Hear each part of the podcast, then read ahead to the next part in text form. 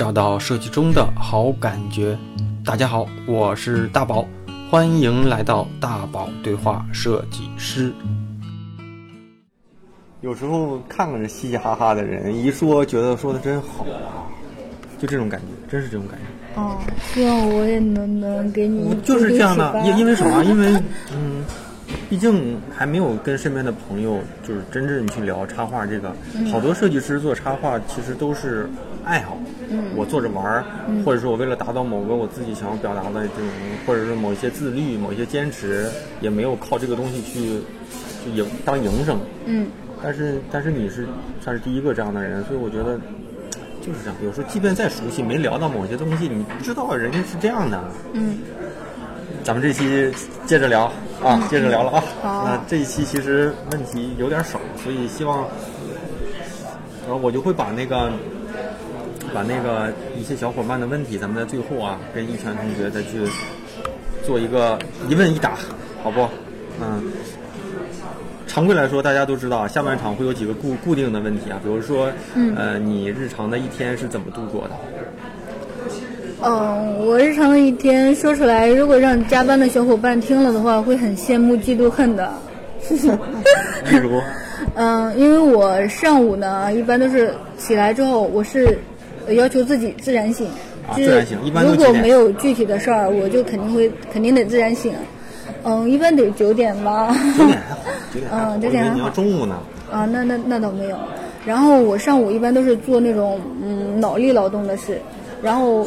因为我我有那个 iPad，然后我就在上面画一些那种草图，就想一下，呃，具体，嗯，我今天的工作里面需要画的那东西，嗯，然后因为这个是很费脑子的，嗯，然后下午的话就基本上都是搬砖了，就是在那一笔一笔往上画了，因为我已经把那个基本的选择都给做好了，然后下午搬一下午砖，然后然后如果是觉得实在太累了，我就会去健身，嗯。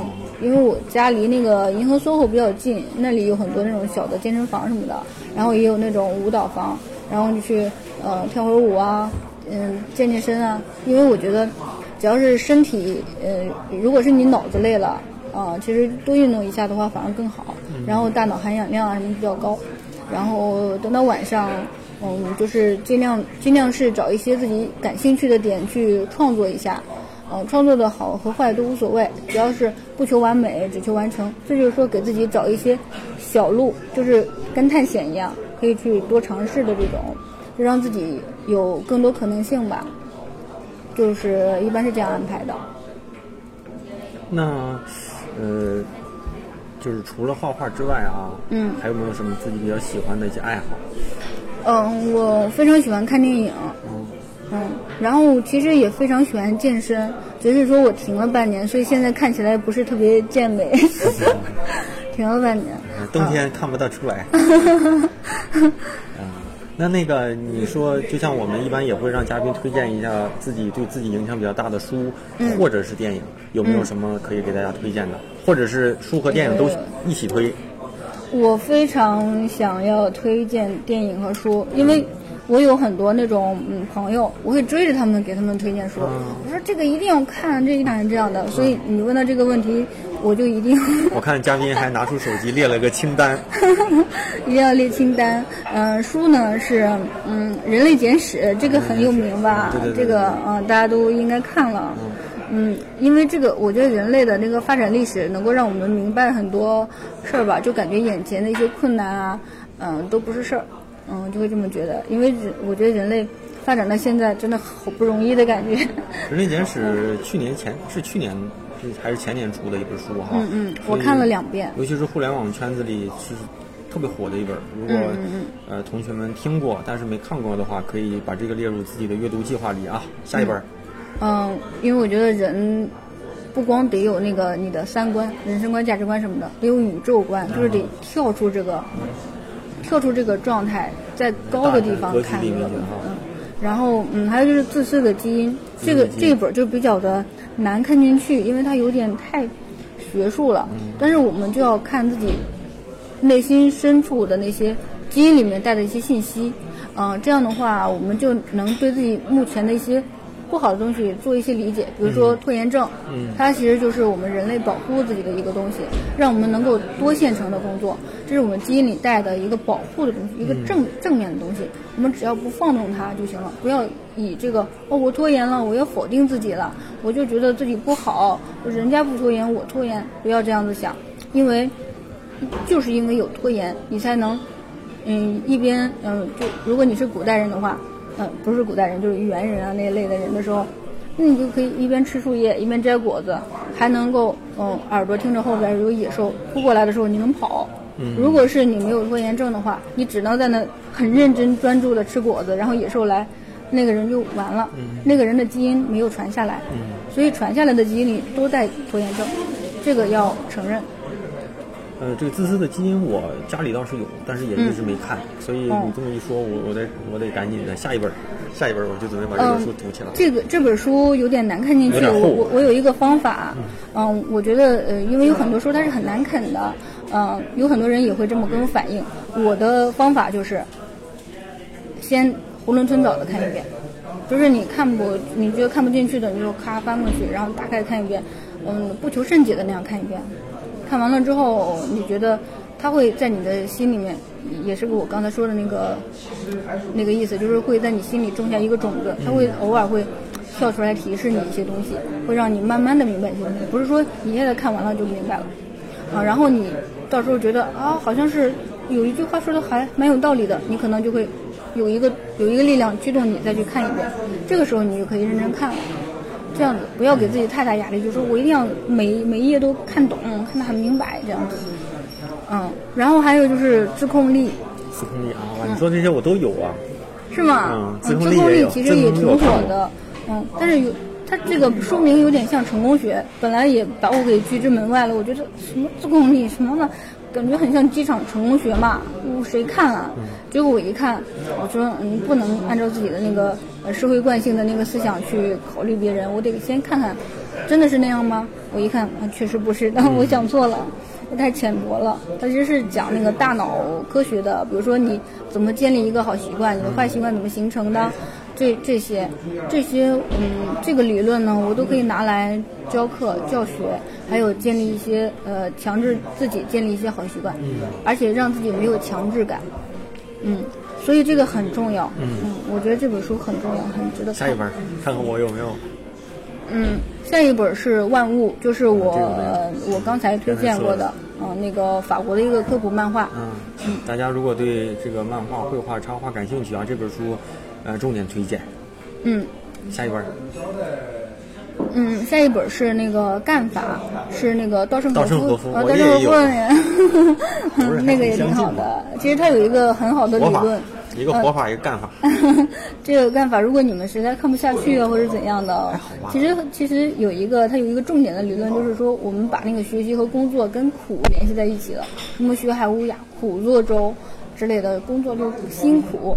这样的话日本，人其实，嗯，是有这种思维，比如说，呃，日本有一个广告公司叫电通啊，电通广告，日本最大的广告公司，他们内部出了一本书叫《电通鬼实则》，就基本上全是让你玩了命的工作干，然后只有拼命，只有拼命到快不行了啊，才能怎么样怎么样，其实就是这样的。包括说那个日本的企业家也是这样的，嗯，特别狠。但是稻盛和夫他是呃反对这种感觉的，是吗？他很他很热爱工作，啊。嗯，他工作到那个八十几岁还是九十几岁，我忘记了。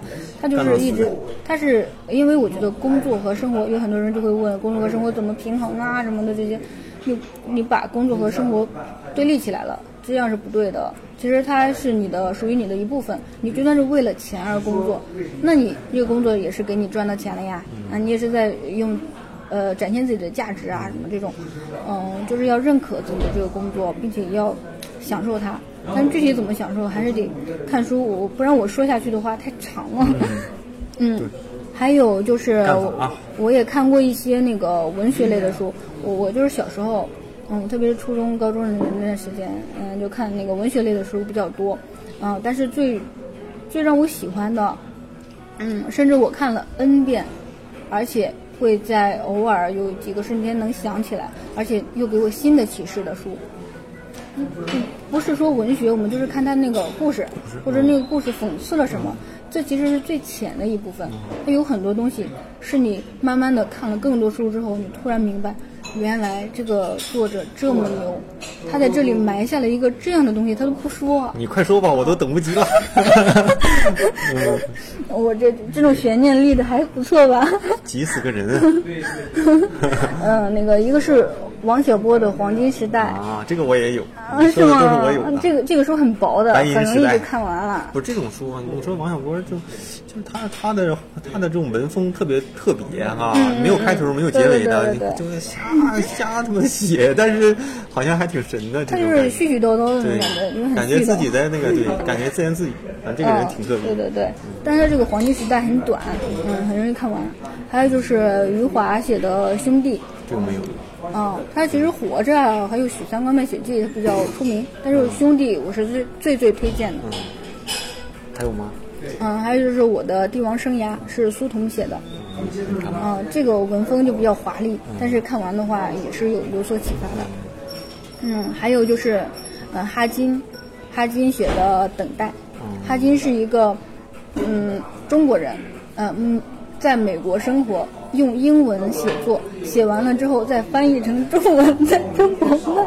这么绕啊！它就是一个非常绕腾的一个感觉，但他写的非常非常的，嗯，怎么说呢？有讽刺意义，并且也能够明白一些东西。他这个等待就是让人，呃，我我我以后有机会给大家讲这个社会惯性的这个这个东西吧。它其实是被社会惯性给裹挟了。嗯，然后最后一本 最后一本是那个，终于是到插画了，就是呃，菲利大叔写的，就是一个法国的一个一个人啊，菲利大叔写的叫《我如何成为一个插画师》。呃，这本我觉得可以严重的推荐吧，我觉得这个最起码是跟我们期待的这期的主题啊相关一些。嗯嗯。这本书厚不厚？嗯，挺厚的，但是有图吗？有，有很多图，然后那个字儿也比较大，所以其实读起来没那么大压力啊。对对对对，行行行，那这两这本书可以再推一推。我觉得，嗯嗯，文学这些东西呢，就是感兴趣的人，你不推他，可能慢慢他也会看到。这类这类书，专业一点的书，可能他根本就不知道。嗯嗯。所以我觉得这本书和前面那几本是是属于偏专业一些的，可以多看看。然后中间这几本文学书，像有些人可能没准也看过，像我呢。就就没怎么看过。嗯，啊，因为非专业类的书，它可能是会让你减少一些焦焦虑，然后降低一下内耗，因为内耗是很费时间的嘛。所以那还有电影吗？有电影有电影，嗯，因为电影跟插画的关系非常非常大。嗯。啊，因为插画它也是，嗯，构图很重要。你就如何展示？你如果是想要表达一个人很伤心，你是特写呀？特写他的眼泪啊，还是看他那个背影，他的那个肩部在抖动，那个光影是怎么设置啊？这跟电影的思路很像很像的。嗯，我们能从电影里面学到很多很多东西。嗯。嗯，所以我们看电影的时候一定要看那个导演他是怎么去规划这个构图的。嗯。同样的一个两个人吵架，这个导演是怎么布置镜头、布置光影的？那个是怎么布置的？这个是都是需要思考的，思考着看。然后我最推荐的是，嗯。我们可以多看一些那种奥斯卡的呃动画短片奖里边的短片，那种一般都十几分钟左右嘛，而且里面嗯有很多值得学习的东西。我最推荐的是叫《守坝园》，就是守是那个守护的守，坝是那个大坝的坝。园呢？园就是公园的园。嗯，对，公务员的园。啊。它就是一个守着大坝的一个公务员，就是大概这意思吧。嗯。它这个里面的光影非常非常棒，就是画面做的比较好呗。嗯，对对对，那个守坝员是个猪。嗯，还有吗？嗯，还有就是那个一个奥斯卡的一个一个奖，去年的还是哪年的那个月光男孩。嗯，还有那个呃动一个法国的动画片儿叫魔术师。魔术师啊，行，这几部这个这个是个老片子，这几部非常老，大家可以去搜一搜，应该都能找得到啊。嗯。这个很老了，但是非常值得学习，非常的插画感十足的那种感觉，二 D 的啊。然后最后一个电影压轴的，因为它是新片儿，嗯，它就是曹保平导演的《狗十三》，嗯，七号上映，十二月七号上映，嗯，那个也是，嗯，我们国内最真实的青春片儿，就是不是那种，呃就是青春心理的那种吧，就非常非常真实，也没有堕胎，也没有什么的那种，呃，然后那个光影啊，非常的真实，然后也非常的有寓意。我就是看这个电影的时候，因为我看了那个，就是那个怎么说呢，水印里吧，嗯，然后我就觉得它的光影很值得研究，嗯，而且藏得非常深。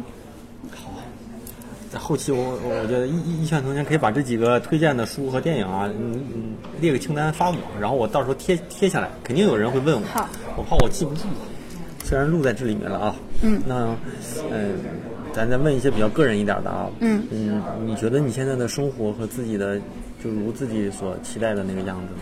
嗯，完全是的，完全是的，嗯对那活得还是挺滋润，呃，完全按照自己的步调在走。是吧？嗯那那有没有想过，如果要是自己再重新来过一次啊，嗯希望在哪块儿再去努努力，或者是在哪块儿再做一些小的调整，有吗？嗯，如果我是带着我现在的思想回去吗？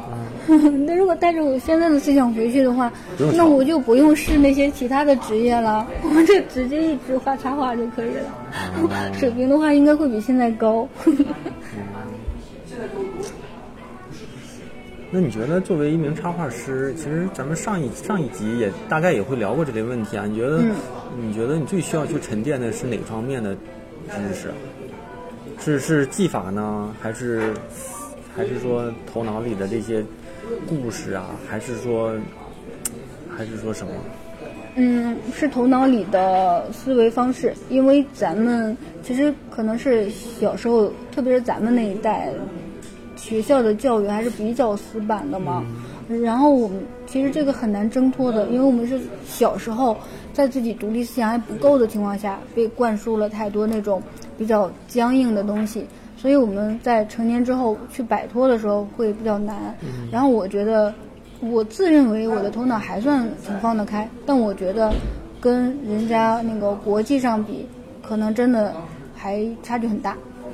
所以我一直在做这方面的各种努力，比如说我晚上设置的那个自己独立创作的那个时间，其实就是在做这个尝试，嗯，去不断的突破。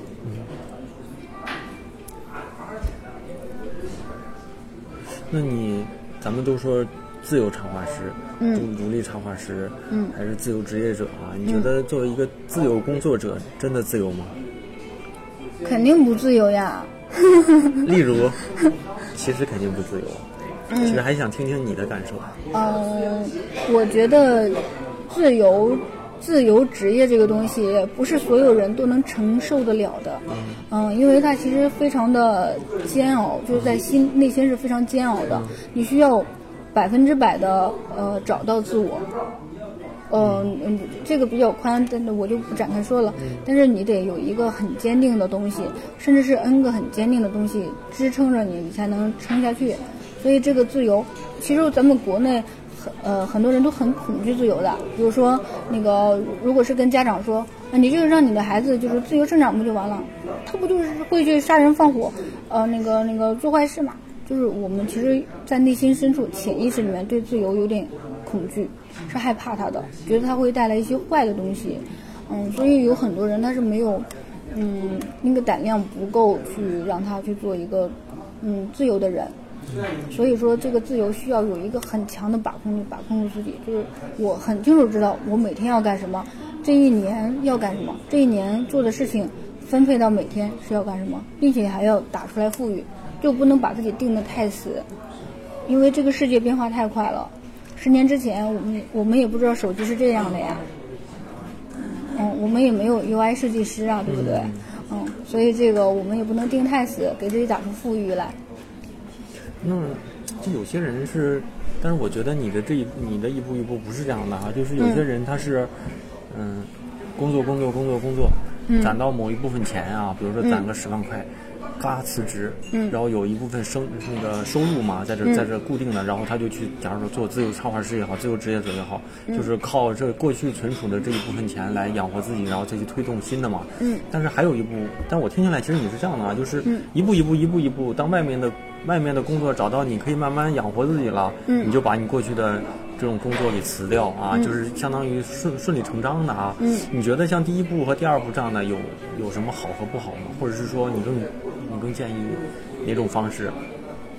嗯，这是看每个人自己的选择，每个人自己的那个选择，你对这个东西有多坚定，你为你愿意为了它付出多少？因为我们每个人，呃，每个人最重要的就是时间这个成本嘛。嗯其实所有的东西都是拿时间换的，钱也是拿时间换的，感情也是拿时间换的。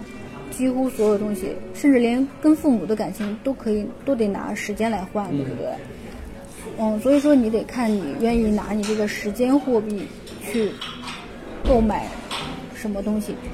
如果你足够热爱它的话，你可能不用那么在意这个性价比，你可能用一年两年的时间去起步、就是去嗯起飞，就在机场那个跑道上面跑一年，你愿意付这个时间货币？有的人他就觉得我，呃，这个时间货币我就是给他一个月，后面我就一定得赚到钱了，我就得换了，就要看你怎么去评判自己这个时间货币了。好，那其实这期我想问的问题差不多了，但是我这里面有好多，其实上一集也问了一些问题啊。嗯 咱们在这一集里，咱们就一问一答啊。嗯可以简短回答，也可以，也可以咱拉开了回答啊。有一个叫小芳的同学留言给我说，其实，嗯，我我就把原问题直接读出来了啊。嗯，就是其实对于不会画插画的，最想知道的就是如何自学。比如设计讲的是多看、多收藏、多临摹、多思考，基本的理论和技术在没有问题的情况下，后期研究与创意结合相符合的设计定位。而插画自己是个门外汉，最近也一直在找插画场景、图片临摹。现在我所谓的临摹，其实就是咱们拿张纸直接印在画直接印在插画上面，照葫芦画瓢。不知道这样的笨办法是否有进步？当然，每次做的时候也会观察光线的照射变化，啊，布线稿，进而细丰富细节上色。特别想知道如何学习插画，大神都是如何，大神都是如何能有效的用方法实现自己想要的画面的高手，我给补俩字儿，要不然不太对。如何思考绘画的整个流程啊？如何提高绘画的技巧？期待宝哥翻牌。那我翻牌了，第一个问题就是你，嗯，这个问题问的非常好 有。点长哈，还 嗯，记得这个问题。非常好，我我我也可以稍微展开一点点答，因为我觉得，嗯，这个，嗯，画画的这个学习画画的这个历程，嗯，他说的其实有很多，嗯，有是有点对的，他找的路还算还算可以，就是说他在临摹的过程中也会去观察光影啊这方面的内容，这其实是一个比较对的路，但是，嗯，还可以更彻底一些，嗯，比如说，呃，我们，嗯，因为有很多人他是害怕临摹的，他老觉得我如果一直临摹别人呢，我就不就没有自己的风格了吗？啊，就很担心这个。其实我就跟那些有这个焦虑的人就说，你不要害怕去临摹别人的东西。因为这是对你自己头脑不自信的一个表现，你可以去临摹，就跟我们小时候婴儿时期学说话一样，我们就难道我们学了大人讲话之后，我们长大了之后没有自己的说说话风格了吗？嗯，这个是我们有十十足的自信去，嗯，去去做的。我们还可以有自己的思想去演讲，画画，呃，说话只是我们的工具了。这个画画也是这样的，我们可以踩在巨人的肩膀上，临摹那些大师的作品。因为只要是我们画，因为很多那个线条的那个感觉，你只要画到够亮了，你那个线条那个感觉才会有味道。这个也是有一个量的积累，嗯，然后你在没有太多自己想法的情况下，你也可以去走量，嗯走这个量。第二呢，是我们，嗯，我们在临摹的时候，不光是要思考他的呃人的表情啊，这个光影啊，它是怎么设置的，呃，我们觉得这样思考好像是有一点点深了，但其实我们考虑的可以更深，就是说我们看这张图，这张图它是要表达一个什么意思？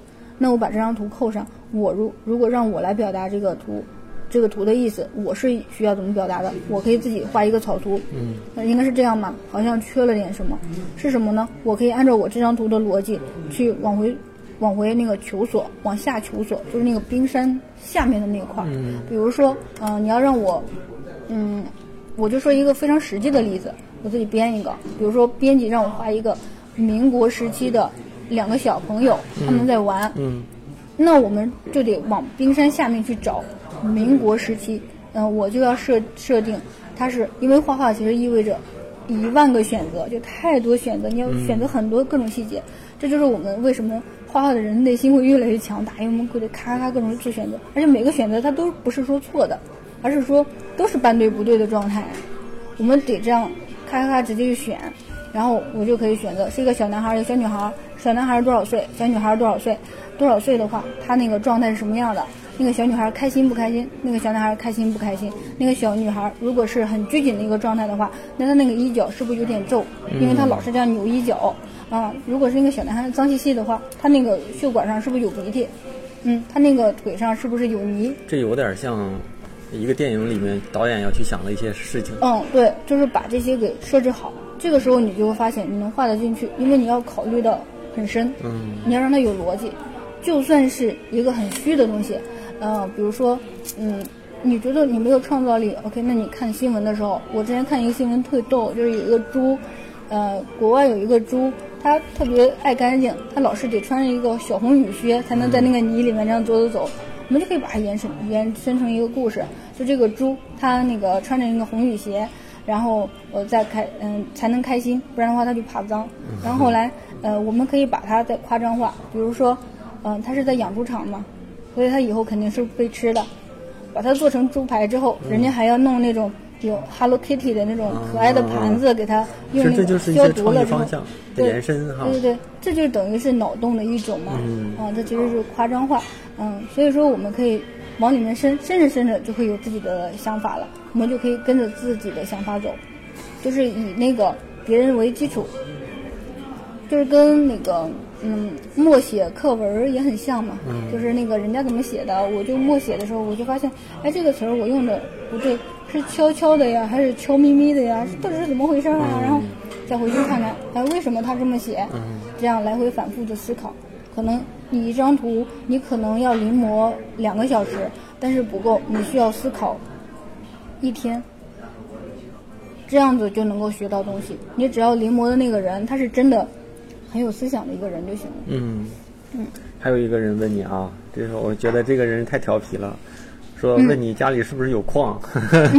我觉得，因为很多人问就是怎么能靠插画养活自己，所嗯以这个人估摸着其实他的引申含义就是这个这个插画师这收入啊什么的。嗯，因为插画师这个收入真的是很有问题哎，因为插画师跟设计师一比啊，嗯设计师你怎么着你都是一万起的，嗯、就是呃，你给我设计个东西多少万啊，多少万啊这样子，真不一定。从呃嗯，这个一个 logo 一万也行，十万也行，嗯，五五百也行，两百也行，真的，哦这个这是也是根据自己的嗯。嗯，但是插画的话，但是可能需求多一些嗯插画的话，它普遍来说，呃，在国内的价格还是上不太去，当然也有很高的啊，但是呃，总体来说上不太去。但是我是怎么着呢？我是把那个这个东西，我们刚才也聊过，就是把那个快钱和慢钱分开，因为插画它有一个很好的优势，就是它有慢钱可以挣，它的后劲儿非常大。嗯啊，那个快钱我就是说，刚才我说的那个买断制，你可以那个，你只要积累好了作品，然后发出去，有人找你了，从这个时候开始，你就已经开始了你的快钱历程了。但是快钱有好快钱和坏快钱，你可能一开始无法选择，你选择权不够大，选择权越大的话，你可以选那个好快钱。嗯，但它毕竟是快钱，你得留出来一段时间，你是你你得每天为自己的慢钱投资，也就是说给自己的未来投资。嗯为了慢钱，每天无论五分钟也行，一个小时也行，半天也行，一天也行，每天你必须得拿出一段时间来，去给这个慢钱投资。这就是就是重要但不紧急，但是长期的东西哈。嗯嗯，对。然后这个拿出来，它的后劲儿为什么大呢？你可以跟他们谈那个版权嘛，就我们上午谈到的那个，第一是版权，就等于是你的税后收入了，就你睡着了之后，它还能一直在那滚动着给你赚钱的。嗯，还有各种的那个大奖赛啊，呃，各种其他的那种品牌合作啊。那种就是你之前已经画好的东西，它可以持续的给你赚钱，它就变成了你的员工一样，在外面奔跑着给你赚钱了。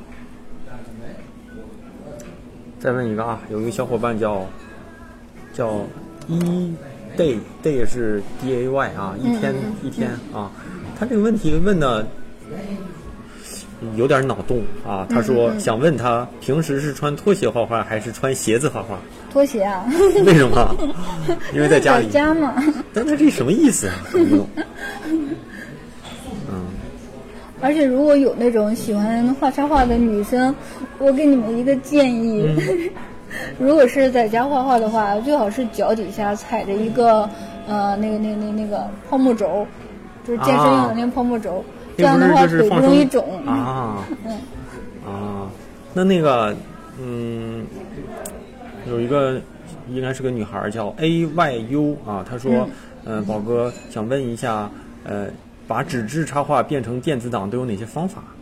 这问题我我先回答吧，扫描仪扫好了是吧？然后在 PS 里面调一调对比度、色阶这些的，大部分都是这么干吗？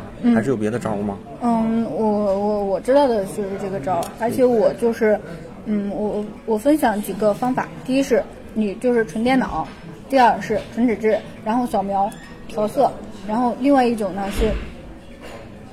有很多比利时和法国的呃漫画师啊、插画师，他们会这样做，就是他们会先用手绘画个呃六七成，然后再扫到电脑里面，继续再用电脑的那个优势再继续画百分之三十左右，这样出来的效果会会非常好。嗯，懂了。那再问一个啊，嗯，叫多拉爱爱梦，多拉爱梦，嗯，他说，嗯，你好，最近也在学插画。插画师是不是要内心世界丰富、想象力强、情感细腻，还要多，还要有好多知识储备，才能画出有意思的东西？不然画的没有灵魂。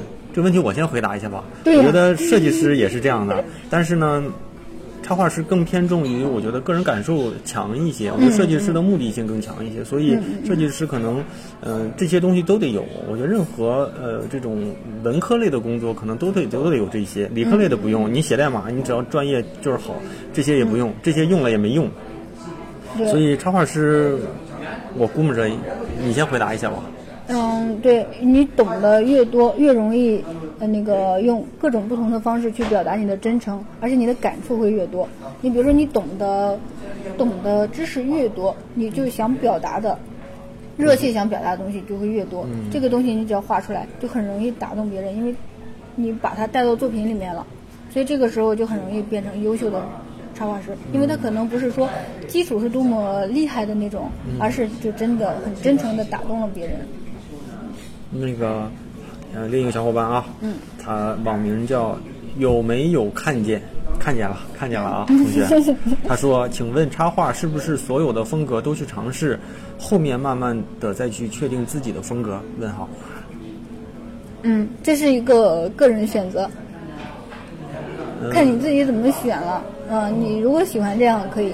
你只要走自己喜欢的路，顺呃顺便有那个有赚，如果是你需要那个金钱的话，你可以有留出来一部分赚快钱的，呃那个那个时间，其他的你真的是怎么走都行。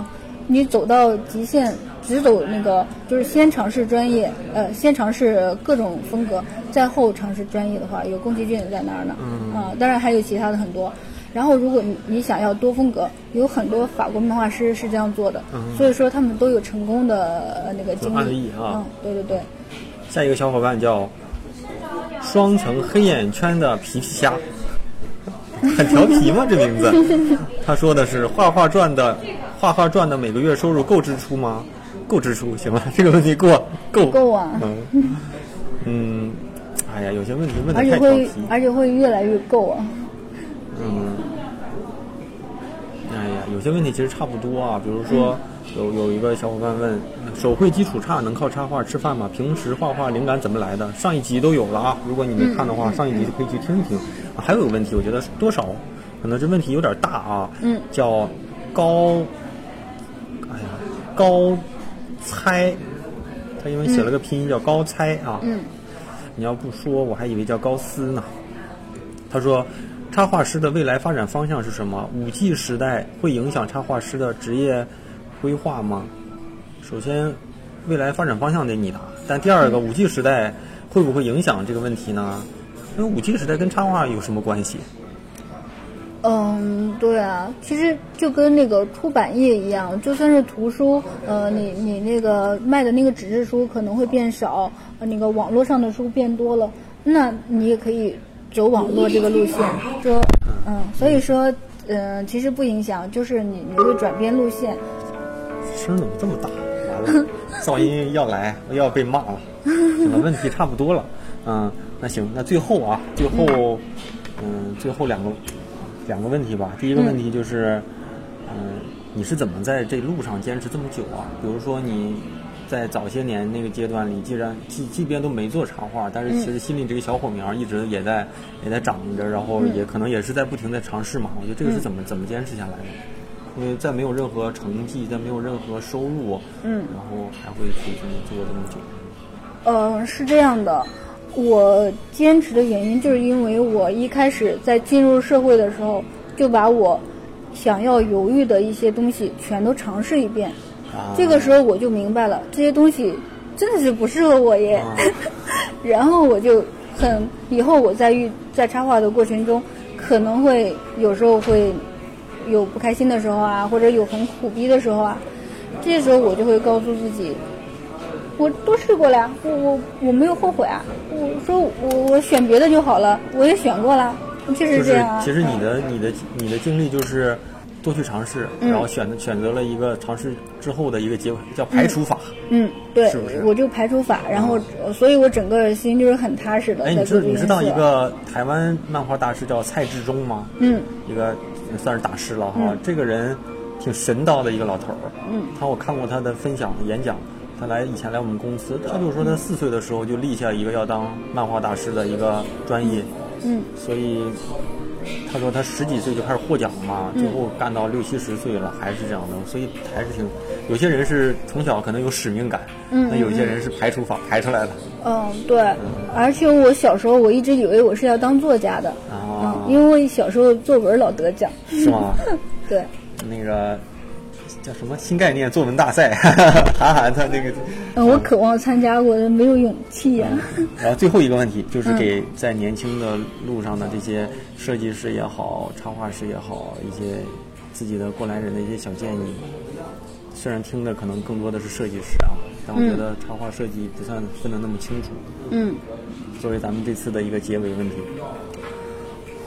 我觉得建议就是，因为我觉得我听过太多人他们的呃最影响自己的一个一个问题就是内耗，就自己老是质疑自己，或者是说想要找一个更快捷的路，觉得自己觉得别人的路比自己的要快捷，嗯，或者别人发展的可能比自己快呀之类的，这些纠结。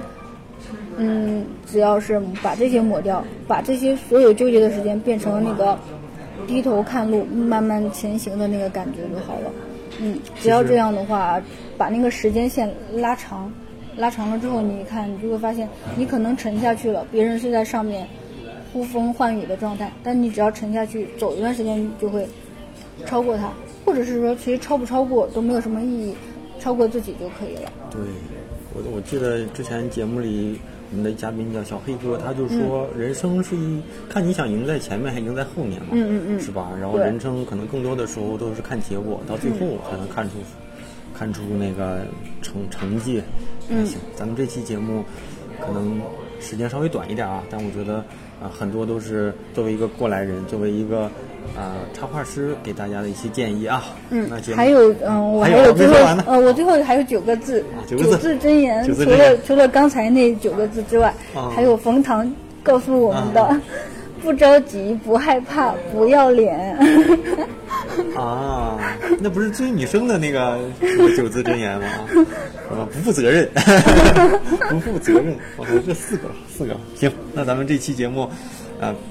我就记住个不要脸啊！不要脸什么？不着急，不着急，不害怕，不要脸。行，不着急，不害怕，不要脸。我觉得我刚开始做电台的时候就就很害怕，也很着急。要不要脸我都没想过啊。行，咱们这期节目到最后还是依旧的啊，咱们再读几个呃给节目打赏的小伙伴的名单啊啊，第一个是子木子木里，第二叫邓中坤，第三个小伙伴叫小小 panda，上期。上期也读过他吧？啊，对，读过他。第四个叫杨同学六六，第五个是毛毛鱼，第六个是学得得得，第六个同学是啊啊啊啊 x。行，感谢大家的陪伴和打赏。那也欢迎大家把自己感兴趣的问题啊，可以留在留言区与我和本期的嘉宾互动。那也欢迎大家去分享和推荐给身边的朋友。每周每周三的晚上十点钟左右啊。会同步更新大宝对话设计师在苹果播客、喜马拉雅、网易云音乐、荔枝 FM 上同步更新，啊，期待你的收听，期待你的推荐跟分享，咱们下周再见吧，拜拜，拜拜，拜拜。